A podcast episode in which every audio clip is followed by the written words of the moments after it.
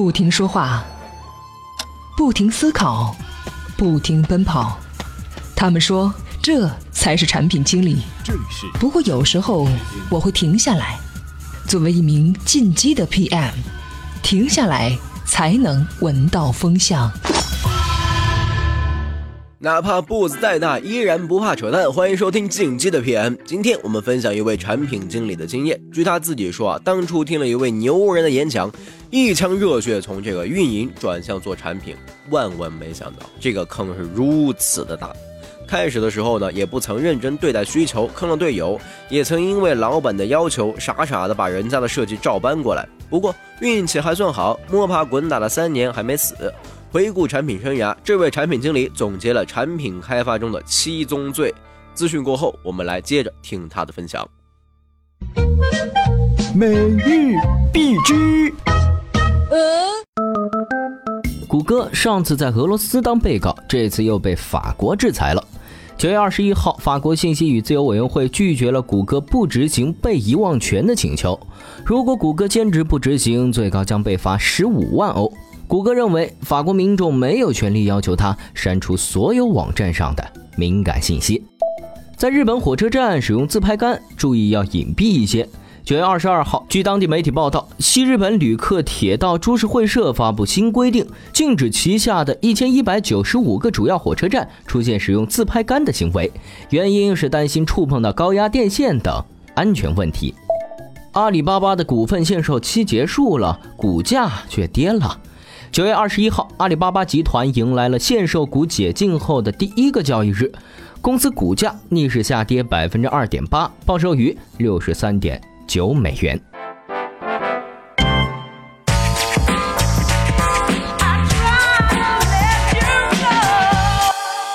欢迎回来，这产品开发的七宗罪是什么呢？第一罪就是给队友埋坑啊，比如说啊，原型制作只给到 UI 主界面。啊，弹窗、判断、交互这些细节全部丢给 UI 自己琢磨。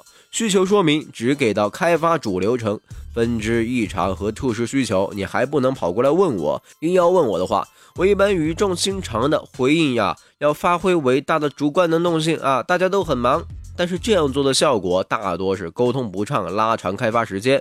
测试上线以后漏洞百出，此后的填坑工作可就是苦差事了，还要不少遭队友的白眼。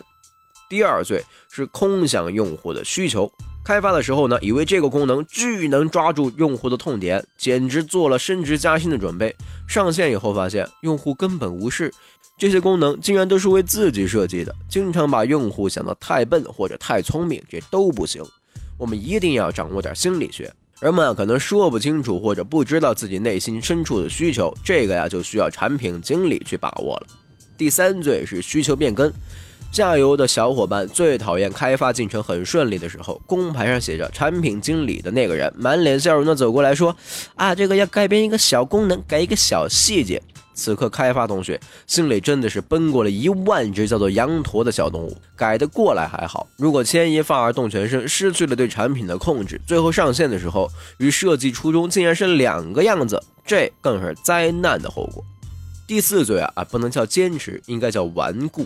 这个时代有太多科技产品改变了人们的生活方式，好处啊是产品经理很容易找到精神支柱，比如被奉为神明的乔布斯。